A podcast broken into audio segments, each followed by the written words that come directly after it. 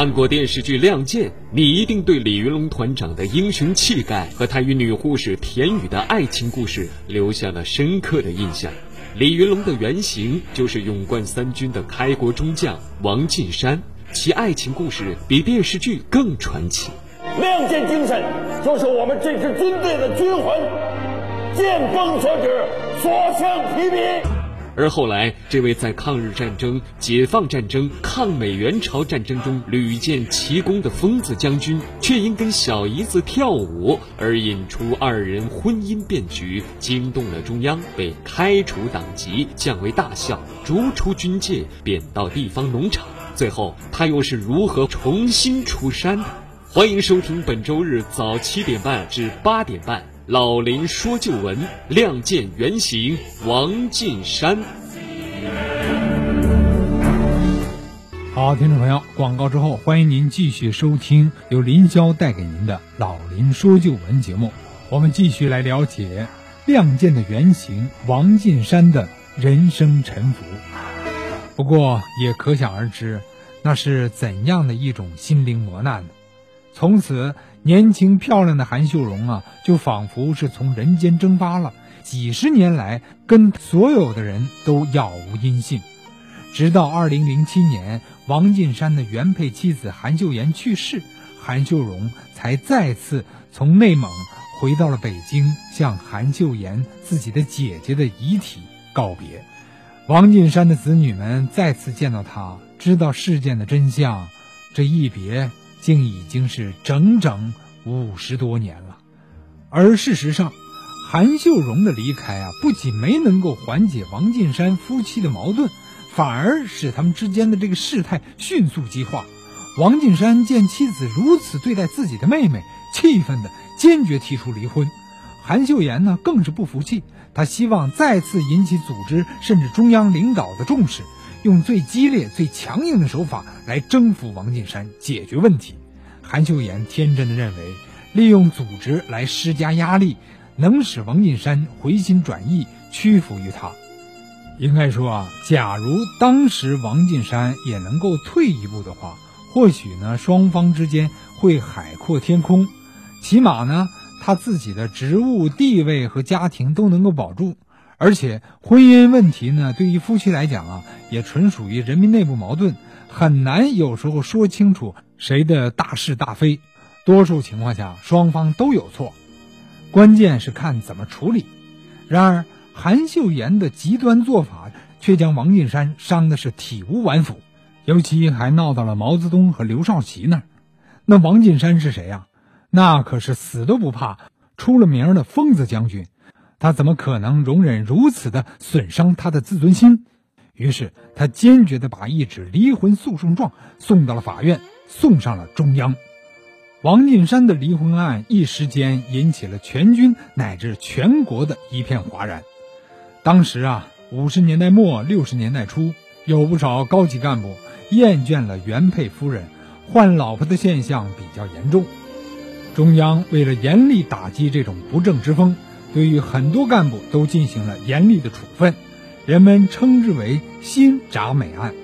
被韩秀妍这么一闹，王进山呢也很快被推到了风口浪尖儿，竟然也成了铡美案的典型。王进山的老战友以及很多中央领导人啊，都私下里找王进山谈话，希望王进山啊不要再闹离婚。有人甚至暗示说，离婚的话会受到严厉的处分。只要不离婚的话，哪怕维持现状都行啊。但是王进山却斩钉截铁地说：“我王进山明人不做暗事，离婚我是铁定的。组织上爱咋办就咋办吧。”这话等于把组织和领导也逼到了绝路。就这样，韩秀妍挽回的种种努力呀，最终挽回的却是一纸离婚证书。一九六四年初。王进山和韩秀妍终于被批离婚了，但王进山为此却付出了沉重的代价。中央的处分很快也下来了，撤销大军区副司令的职务，降为大校。从一个大军区的副司令一下子降为大校，这几乎啊就是一撸到底了。还有开除党籍，转到地方安排工作。本来啊，只是一个普通的离婚案，最终呢，却搞成了震惊全国的大案要案，这大大出乎了人们的意外。可怜的王进山啊，没有被日本鬼子和国民党的千军万马打倒，却因为一场说不清道不明的离婚案件，搞得是身败名裂。他曾经显赫的战功啊，被人们忽略了，却落下了一个爱美人不爱江山的坏名声。很快呢，王进山就被安排到了河南周口地区西华县黄泛区农场当副厂长。王进山没有申辩，没有抗争，他默默承受着，义无反顾地接受着组织上的安排，到了河南农场去报道了。好端端的一个大家庭就这样散了。王进山离开北京之前啊，孩子们还都在上学。王进山坚持地说：“河南的生活条件很艰苦，你们就不要跟我去了。”于是，王进山和韩秀妍带着除了王媛媛之外的七个子女，搬到了王府井一个叫帅府园的一栋高干住宅楼里。七个孩子每人每月的抚养金是四十元。由王进山提供，韩秀妍来掌管。王进山毅然决然的离婚，这让韩秀妍是恨到了骨子里。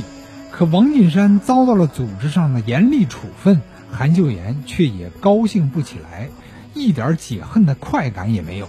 看着王进山寂寞的离去，韩秀妍的眼里流露出难以掩饰的苍凉和失落。两败俱伤，何苦呢？他们的孩子甚至觉得。母亲嘴上虽然没有说，但她心里肯定还是希望有一天能和父亲言归于好。一九六三年，王进山被安排到了河南周口西华县黄泛区农场当副厂长。就在王进山收拾东西准备出发的时候，曾经当过他勤务员的黄慎荣来看他了。看到了王进山的窘境，温和善良的黄慎荣。不顾家人的反对，毅然决定要跟着王进山去农场给他当保姆，照顾他的生活。王进山在黄泛区农场分管园艺，负责上千亩的苹果园的种植、养护和销售。小黄则在农场的幼儿园工作。王进山在感动之余对他说：“我这么大年纪了，你跟我去吃苦干嘛呢？”黄慎荣深情地说：“首长，只要你不嫌弃我，我就跟你一辈子，照顾你一辈子。”哎，我是个犯错误的人，你才二十岁出头啊！患难之中，王进山和黄慎荣产生了感情。这一年的十月初，他们在河南结婚了，成了相依为命的患难夫妻，并先后生下了两个孩子。韩秀妍听到王进山与黄慎荣结婚的消息，脸色唰的一下变白了。她喃喃的念道：“怎么会是这样啊？”其实，韩秀妍当时才四十多岁，完全可以再找一个合适的对象成家生活，但她却始终放不下对王进山的爱与恨，一辈子没有再婚。王进山虽然身在农场。心里却依然魂牵梦萦的是他深爱的部队，在王进山的老部下，时任南京军区参谋长肖永林的建议下，一九六八年底，王进山给毛主席写了一封信，坦率地承认自己的错误，并恳请能够回到部队工作。王进山把这封信交给了许世友，托他转给毛主席。一九六九年九大召开。南京军区司令员许世友看准了一个机会，对毛泽东主席说：“战争年代有几个人很会打仗，而官却越做越小，现在的日子也不好过。建议主席能否过问一下？”谁？毛泽东问道。许世友说：“呃，一个是王进山，一个是周志坚，他们虽然都有错，但处理的太过重了。”应该恢复工作，毛泽东很干脆啊，是啊，请恩来同志处理一下吧。不过放虎归山，你们哪个军区要他们？王进山，我要。许世友自告奋勇。不久，中央军委便发布了命令，王进山调任南京军区任副参谋长，恢复六级，也就是副兵团级的待遇。但照他的原来的级别，还是差一点。不过这已经很不错了。一个月以后，南京的火车站。从郑州开往南京的硬座车厢里，走出了一对身穿褪色军装的乡下夫妇。三名部队高级干部迎候在月台上。这位老农装束的人，正是原六纵队的主帅王进山。迎接他的是他原来的部下刘太忠、李德生、肖永银。王进山到了南京军区以后，在许世友和肖永银的直接安排下。终于恢复了党籍，又正式走马上任，主管作战和备战的副参谋长。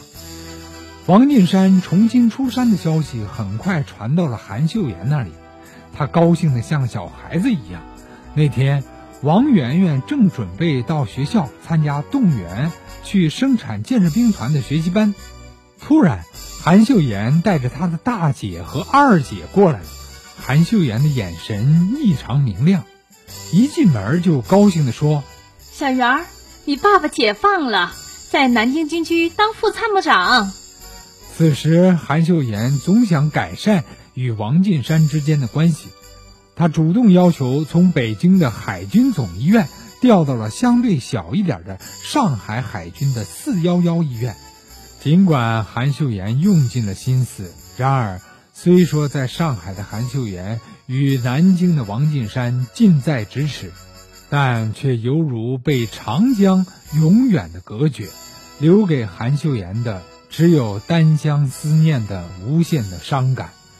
一九七四年初，王进山感到身体不适，十一月份因为大出血实行了手术检查，一打开腹腔，检查结果是胃癌。消息很快传到了韩秀妍那里，她脸唰的一下白了。毕竟曾经是结发夫妻，韩秀妍还是忍不住买了大包小包的补品，想去南京一趟，看看他一眼。可当韩秀妍拨通了王进山的电话，他含含糊糊的向王进山的一位老警卫表达了自己的心愿的时候，谁知。这位对老首长忠心耿耿的警卫却不能原谅他，很不客气地说：“首长说过了，他就是死也不愿意再见到你。你要去南京，是不是想让他早点死啊？”韩秀妍木然地撂下了电话，竟无语凝噎。韩秀妍不甘心，硬是来到了南京，和肖永银副司令联系，要求见王进山。肖永银便安排了一次让王进山与韩秀妍见面的机会，那是在南京军区大礼堂观看演出。王进山带着黄慎荣正准备入座，一位干部悄悄走了过来，告诉王进山，韩秀妍来了。王进山先是感到震惊，随后掉头而去。王进山回到了家里，心情久久不能平静。当时他的女儿就在他身边，王进山说他的心脏病犯了，赶紧递水送药。等了好一会儿，王进山痛苦地说：“哎，幸亏我今天没见着，否则当着那么多人的面，我当时就会昏过去。”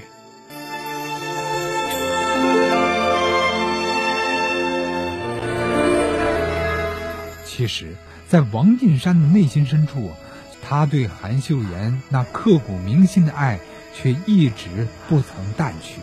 王进山曾单独跟女儿聊天时，常把韩秀妍挂在嘴边。他常说：“你们的母亲是如何如何的好，并告诫人的一生有两样东西绝不能选择，也是永远不能背叛的，那就是你们的祖国和母亲。”一九七八年四月下旬，王进山的病情恶化。临终之前，由于病情恶化的折磨，王进山已经骨瘦如柴。弥留之际，虽已神志不清，但仍在昏迷状态中，还在用微弱的声音问道：“敌人打到哪儿了？我们谁在那里？王进山在战场上和感情上的长期拼杀，身体上和心理上留下了太多的伤痕，他的精力似乎已经枯竭了。一九七八年五月十日，一代将星终于陨落。将军在和癌症顽强斗争了四年之后，终于告别了个人的荣辱、是非恩怨，在南京。告别了这个世界，年仅六十三岁。王进山走了，却把难题留给了他们的战友。二十岁就当师长的王进山，最终的职务和他赫赫的战功啊，太不相配了。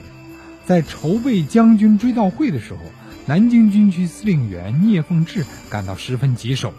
刚刚恢复工作的邓小平在获悉之后，指示南京军区。人已经死了，不能下命令搞个名堂，就叫顾问吧。这样一改，就成了大军区的正职。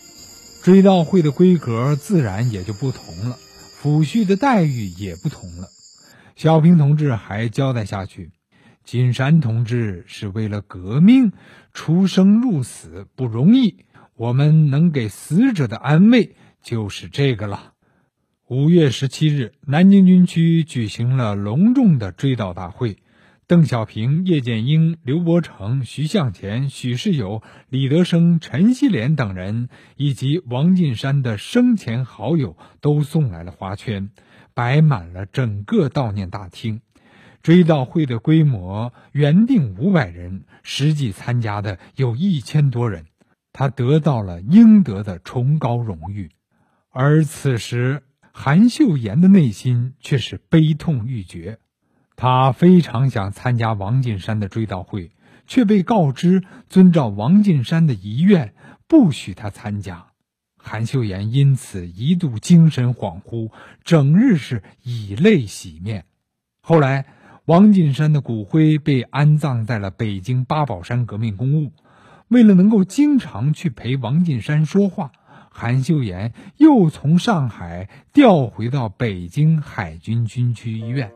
一九八六年，韩秀妍离休了，她就经常将子女们叫到身边，絮絮叨叨地跟他们讲起过去他和王进山的点点滴滴。韩秀妍还常常流出懊悔，后悔当时的固执和自己的冲动。他始终不承认他和王进山真的离了婚，还说他从来没有见过他们的离婚证书。在韩秀妍的家里，一直还挂着王进山那张穿着将军服装、神采奕奕的彩色大照片。有一次，韩秀妍和子女们正在山南海北的聊着天突然犯了糊涂，说道。不跟你们说了，我该给你爸爸做饭去了。下来，二零零七年六月，韩秀妍的病情恶化，临终前一周，她挣扎着要到王进山的墓前去祭拜，子女们没办法，最后只得开车将韩秀妍送到了八宝山。下了车，她情绪特别好，竟不让子女搀扶，自己走到王进山的墓前，给献上了鲜花。一手还轻轻地摸着王进山的墓碑，深情地喊着王进山的名字：“进山啊，我最亲爱的朋友，我马上来陪你了。”韩秀妍去世的前一天，他的二儿子陪着他有说有笑，还趁他高兴拍了几张照片。韩秀妍突然铿锵有力地说。王进山是我的好朋友、好战友，我要去找我的好朋友王进山去了。六月的一个清晨，韩秀妍静静的走了，终年八十六岁。后来被安葬在八宝山革命公墓，与王进山的墓紧紧相邻。好了，今天我们的老林说旧闻到这儿就结束了。在此呢，林霄代表我们另外一位演播，也是后期制作的严斌，感谢您的收听。下周同一时间我们再见。